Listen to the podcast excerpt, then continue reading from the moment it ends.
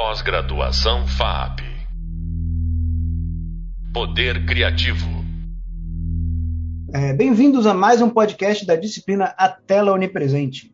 Nessa nossa segunda videoaula, acompanhamos de perto como os espaços de projeção cinematográfica evoluíram ao longo do século XX, acompanhando o desenvolvimento das cidades e levando a formas muito particulares de nos relacionarmos com as telas. E no podcast de hoje, vamos especular sobre o caminho contrário. Será que uma mudança no modo como nos relacionamos com as telas pode transformar as cidades? Para explorar esse assunto, contamos com a presença da artista pesquisadora Paola Barreto, Doutor Fantasma. Paola é professora de Artes, Estéticas e Materialidades no Instituto de Humanidades, Artes e Ciências da Universidade Federal da Bahia, onde também coordena o Laboratório de Pesquisa Interdisciplinar em Artes, Balaio Fantasma.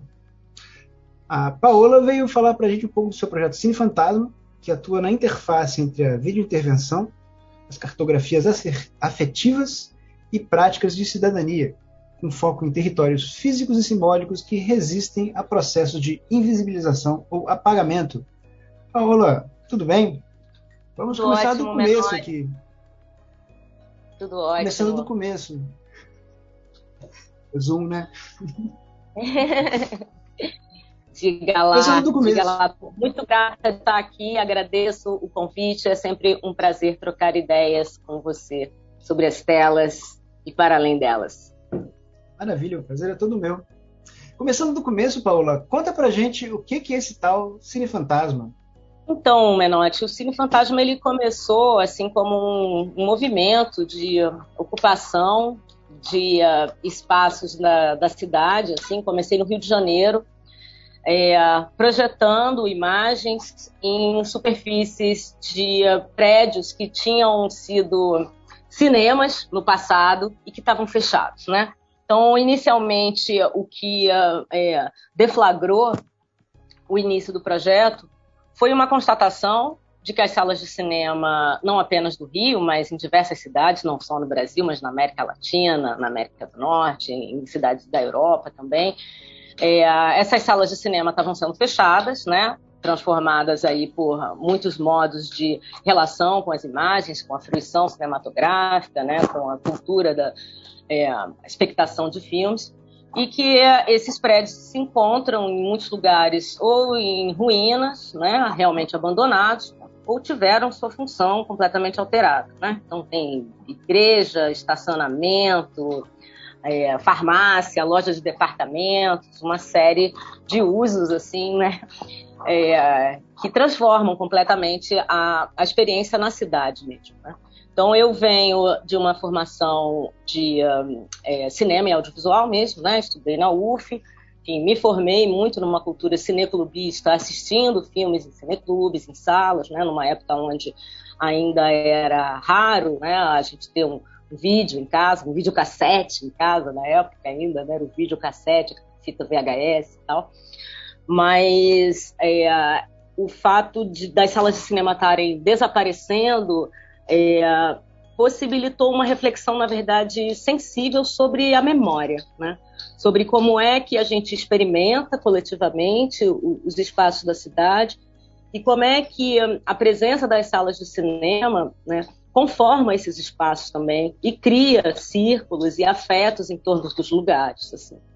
Então, é, acho que num primeiro momento a gente pode definir realmente o, o Cine Fantasma como um trabalho de memória, e é uma memória que ela é levantada a partir das experiências pessoais. Então, o tipo de imagem que a gente projeta é uma colagem de imagens. E essa colagem ela é levantada através de depoimentos de pessoas que frequentaram esses cinemas, lembranças, né, sobre que filmes foram exibidos ali, o que, aconteceu ali, né, o que que, um, o que que existia nesse espaço que não existe mais, não apenas a sala de cinema, mas todo um complexo que que uma Cinelândia, por exemplo, congrega, né? Quando você tem uma sala de cinema com pessoas saindo e se encontrando, conversando, assim, realmente pensar o cinema como um elemento urbano assim que aglutina uma vida ao seu redor, né? E que determina também é, um desenho urbano de trânsito, né? De, de lugar de passagem ou de permanência,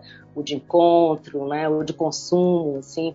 Então, é, as projeções é, acontecem sempre no, do lado de fora, porque a gente começou fazendo esse movimento assim, realmente como ocupa de assalto, de assalto realmente, chegar na calada da noite com um projetor, um gerador, quando a gente conseguia o gerador, às vezes a gente apenas com uma extensão muito grande, pedia para ligar no botequim da esquina e colocava o projetor na rua, assim. A gente começou com de um modo bastante uh, improvisado, assim, né? Uma estética é, de garagem bastante, assim. E aos poucos, é, justamente pelo aspecto afetivo, né? Por ser mais do que tudo uma rede de afeto, assim, o projeto começou a ter bastante repercussão. E aí a gente foi sendo convidado para festivais, a gente ganhou um edital, a gente conseguiu comprar um gerador. Então a coisa foi ampliando um pouco e a gente começou a realizar esse tipo de intervenção em outras cidades também, né? Cada uma com suas particularidades, cada uma com seus cinemas descontinuados, com suas histórias de como é que o cinema também, em sua chegada, transformou esses espaços, né? na, no início aí na apresentação você fez um comentário, né? É, que eu fiquei pensando assim, que você fala que agora é uma inversão, né? Que primeiro pensaram como é que é as cidades, como é que foi que você colocou? É, a mudança no modo como nos relacionamos com as cidades, né? Se o cinema pode, se a gente pode pensar a partir disso. Eu acho que desde sempre, assim, eu acho que o cinema pode ser pensado como um, um elemento que, que, transforma realmente o modo como a gente se relaciona com a cidade. Assim, né? Acho que a gente tem várias é, teorias que falam sobre a percepção, né? Tem aquele texto lá, talvez já faça parte da bibliografia de vocês, do cinema e a invenção da vida moderna, né? E toda uma série de reflexões sobre como a experiência da expectação ela modifica mesmo a nossa percepção, né? Mas eu acho que também tem essa questão da, da da presença da sala de cinema na rua, né? Como os cinemas foram já em algum momento da história do século XX, né? Como esses templos cinematográficos, assim. Tem o João Luiz Vieira, professor da, da UF no Rio de Janeiro, que tem um trabalho bastante denso assim sobre a arquitetura das salas de cinema, né? Fazendo essa é, leitura também sobre o, o, caráter psíquico mesmo dessa experiência, dessa entrada nesse território da sala escura, né? e uh, da associação das salas de cinema também com espaços das catedrais, de cultos, assim, né? Tem um texto Flusser também incrível que eu trago aí num, outro momento que a gente pode falar um pouquinho, assim. Então eu acho que nesse sentido é, é um trabalho de memória, assim, um trabalho psicogeográfico também, na medida em que através da sala a gente levanta uma experiência de cidade, né? Um trabalho que talvez possa ser feito com outros tipos de arquitetura, não apenas as arquiteturas dos cinemas. Então, num segundo momento, as nossas intervenções nas fachadas, elas deixam de contemplar apenas salas de cinema e elas se voltam para outros equipamentos urbanos também. Né? A gente fez uma intervenção que foi muito forte na aldeia Maracanã, que é um espaço que estava ameaçado também na época da Copa do Mundo, no Rio de Janeiro. A gente fez também é, uma intervenção que foi bastante forte é, numa delegacia, que foi o primeiro DOPS ali também, no Rio de Janeiro, né, em, em diálogo com a proposta de ser um museu da memória da ditadura militar, né, um museu, na verdade, é, da liberdade, assim. Enfim, então acho que é, é uma maneira de pensar como que a experiência do cinema ela pode transbordar o espaço é, físico mesmo da sala de cinema, mas ainda está ancorada nele, né? Que foi a partir da ausência dessas salas que a gente começou a explodir essas telas pelas ruas. Então é uma é uma série de projeções itinerantes, né? Temos algumas documentações em vídeo também que a gente pode compartilhar depois para as pessoas terem acesso a isso. A gente tem é, um canal no YouTube, enfim, com algumas documentações que fizemos. E aí é isso. É, um, é uma espécie de videomapping bem caseiro, porque como a gente chega sem, sem ter toda a estrutura necessária para a gente poder fazer um, um mapeamento como ele for, né? Assim, puxando realmente todas as linhas da fachada e, e criando uma aderência ilusionista, assim.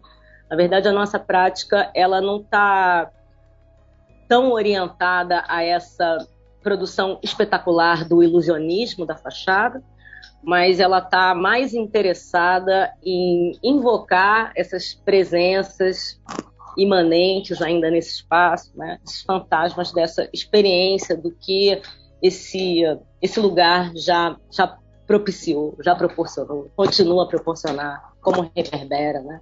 mais uma capacidade sônica assim, desse espaço, por esse espectral desse espaço, assim, mais do que ele se transformar realmente num, num show pirotécnico. Assim.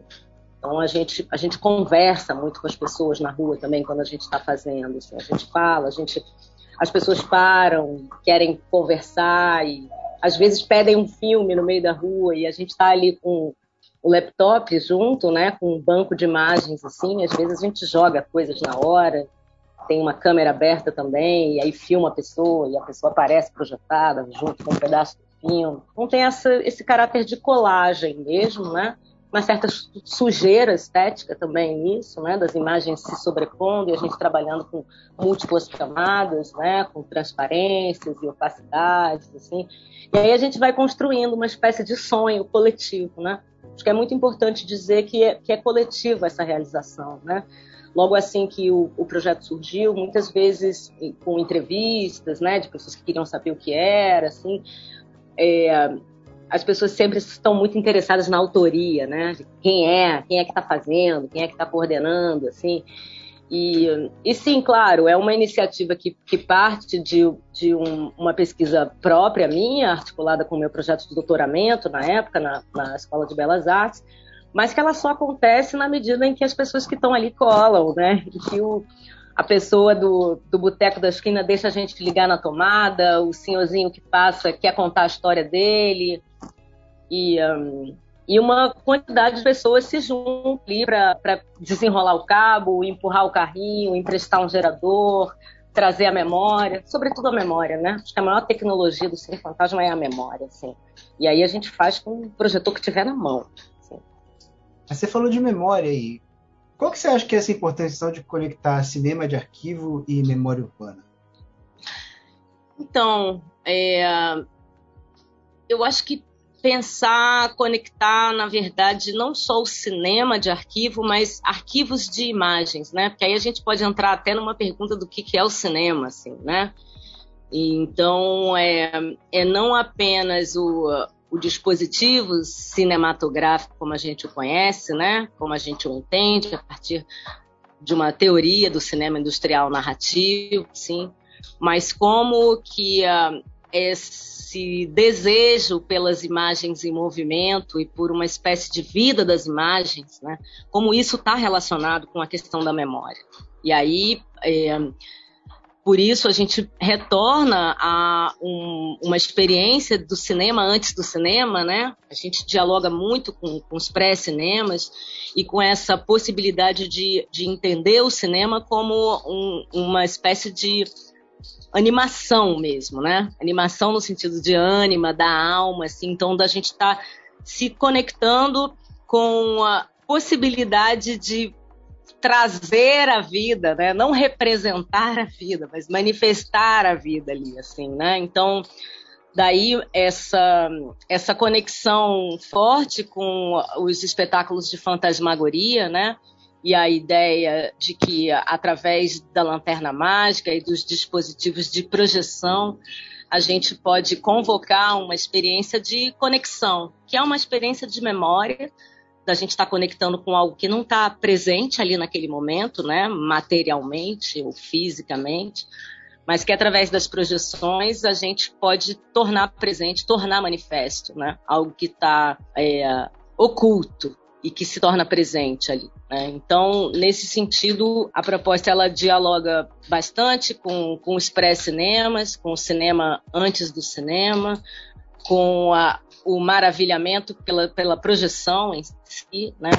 e como é, estar diante da, da projeção nos, nos conecta com, com dimensões internas também. Então, assim, eu acho que aí dialoga com, com essas práticas fantasmagóricas, né, ali do final do século XIX, que não por acaso estão acontecendo também num momento de emergência das, da psicanálise, né, pensando as formas de projeção e de sessão né, dentro de um, de um contexto assim de, de conexão com o inconsciente, o subconsciente, ou outros mundos, né, outros fantasmas, fantasmas coletivos e fantasmas individuais, assim.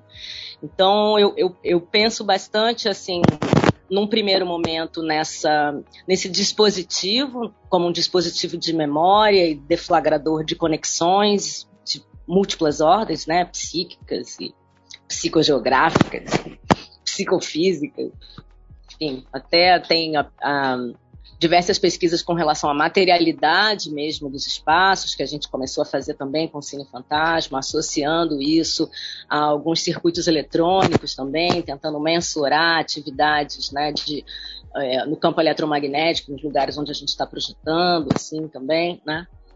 Mas eu acho que com relação aos arquivos do cinema propriamente ditos, né, a, uma memória dessa indústria cultural e dessa, dessa produção do cinema e como ela nos, é, nos afeta, eu acho que ela acaba, ela, ela acaba sendo atravessada por todo esse dispositivo, esse complexo assim, que a gente pretende convocar nessas nossas sessões, nessas nossas invocações, né, nessas nossas projeções audiovisuais. Assim.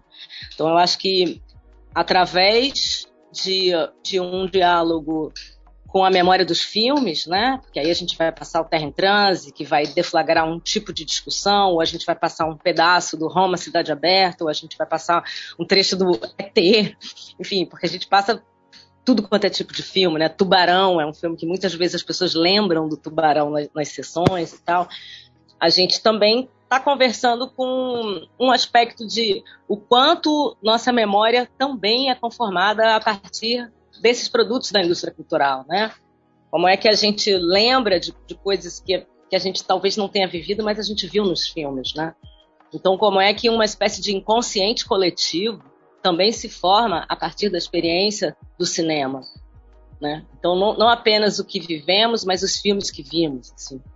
Então, fica assim atravessado, eu acho que em, em, várias camadas. Por isso, eu acho que não seria só uma memória do acervo de filmes, né, uma memória de filmes, mas eu acho que uh, uma memória de imagens também. Tem recentemente a gente fez umas projeções utilizando aquelas imagens do Ailton Krenak pintando o rosto, né, no, no Congresso, né, que ele faz isso na, na época da Assembleia Constituinte, né uma imagem que inicialmente não é uma imagem produzida para o cinema, mas é uma imagem que ganha uma dimensão espectral dentro de uma narrativa das imagens né, do século XX, do Brasil, e que agora que o Ailton Krenak, por exemplo, assume o protagonismo, que assume diante de todo um, um debate né, sobre o antropoceno, sobre as emergências climáticas, sobre é, toda sorte de uh, violências que a gente está vivendo no Brasil, não apenas os povos indígenas, mas todos nós, assim. Essa imagem de Krenak retorna numa dimensão absolutamente fantasmagórica, assim, né? E inscrita dentro de uma narrativa de imagens, né? De um século de imagens e, uh, e, que a gente às vezes projeta ela de igual para igual com uma imagem de um filme produzido para ser exibido em sala, por exemplo. Então eu acho que essa possibilidade da gente estar tá fora da sala, trabalhando na ruína da sala, onde a gente está se perguntando para que cinema hoje, né? Filmes para quem? Quanto é que custa o ingresso? Onde estão os filmes? Os filmes estão dentro do shopping, as pessoas têm medo de ir para a rua. Como é que você tem coragem de ir na rua de noite com um projetor? As pessoas perguntam. Então eu acho que tem, tem muita coisa atravessada aí, né? De, de fazer um trabalho na rua, assim, e um trabalho, uh, um trabalho de resistência mesmo, né? Porque às vezes a gente, quando a gente convoca essa dimensão da memória, essa dimensão psíquica, assim. É, uma leitura superficial pode nos levar a um caráter nostálgico, meramente, né? Como se a gente estivesse ali satisfazendo um gozo de good old times, né? Mas não é sobre isso, né? É sobre como é que esse espaço se transforma através de, de violências, né?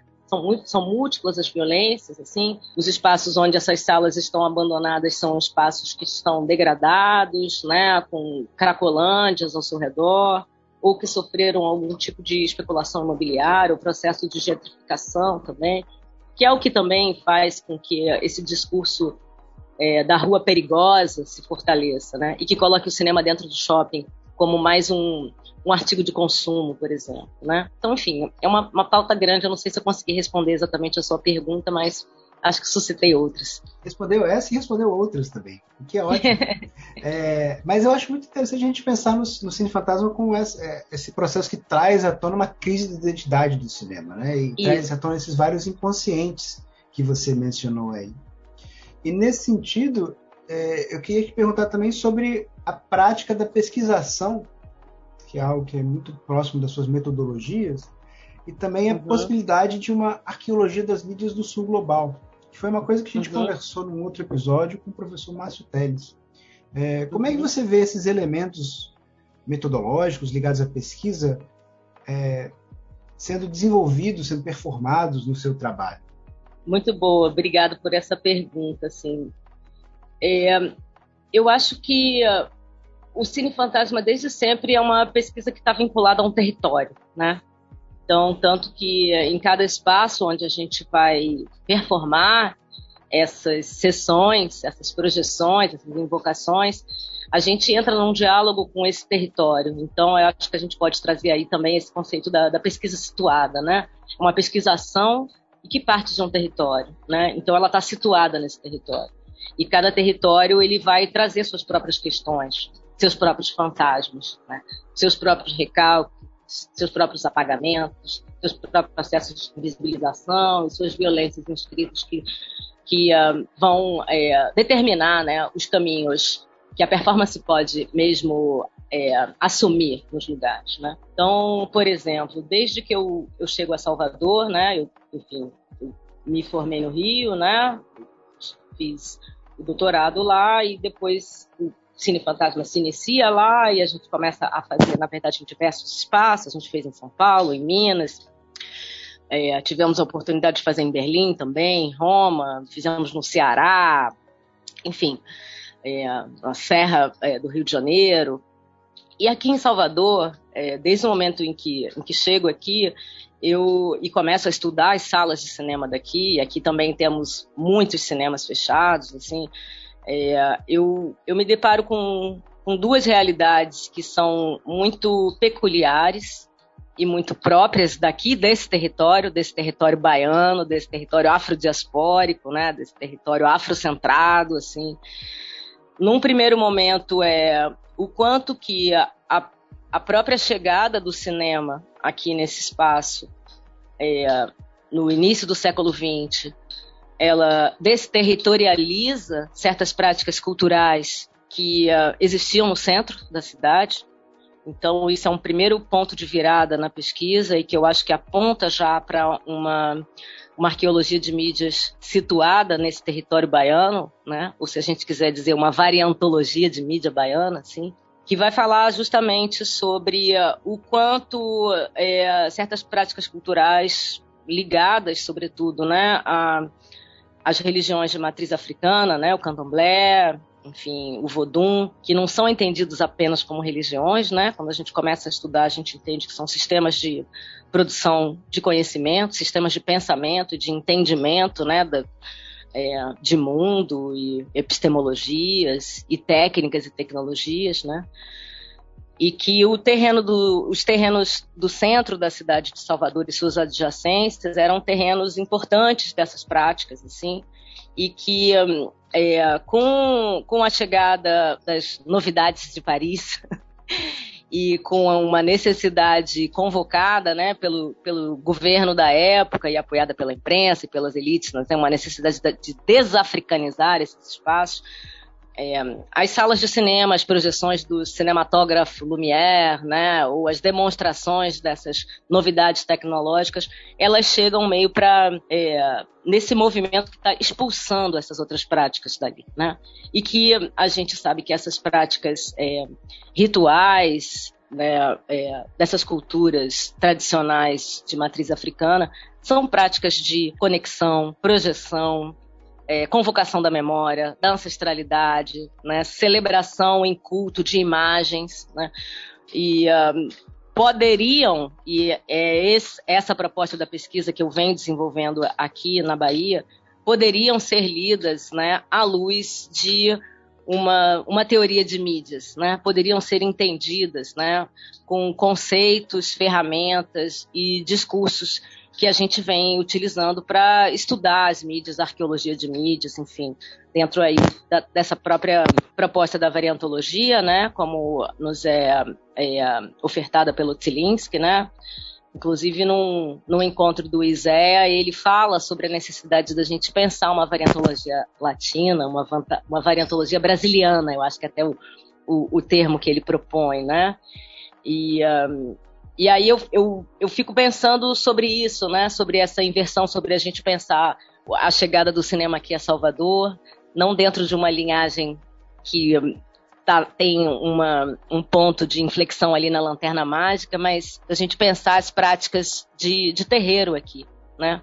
Como uma espécie de antecessor do cinema que aqui chega, assim, né?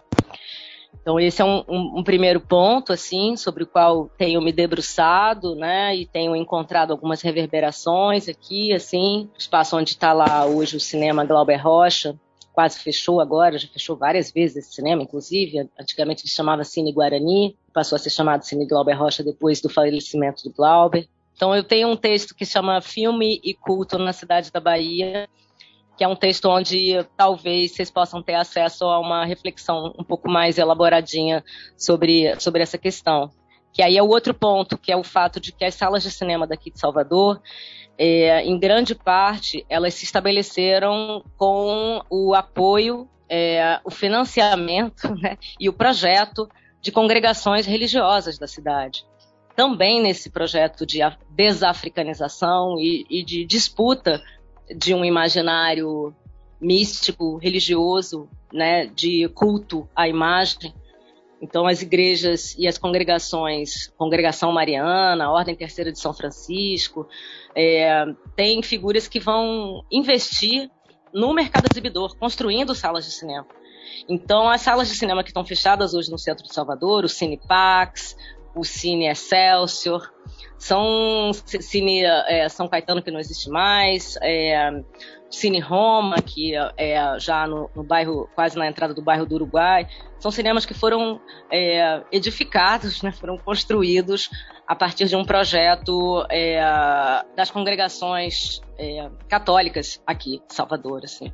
Então, isso é um aspecto muito curioso e eu acho que isso aponta para relações realmente complicadas entre o que a gente chama de modernidade, é uma modernidade cristã atravessada por uma disputa com o candomblé, enfim. Então eu acho que traz uma, uma contribuição muito interessante, situada, né, e, um, e que está vinculada a essa ideia de pesquisação, né, que é de mergulhar no território e a partir dos encontros e das questões que esse território traz, desenvolver um, um, um discurso né, e uma prática próprios a esse território. Maravilha. Paula, muito obrigado pela participação e por compartilhar tantas ideias instigantes com a gente. Hoje a gente conversou com a artista pesquisadora Paula Barreto sobre o projeto Cine Fantasma, uma forma de arqueologia performativa do cinema de rua, que faz uso da projeção como seu meio principal.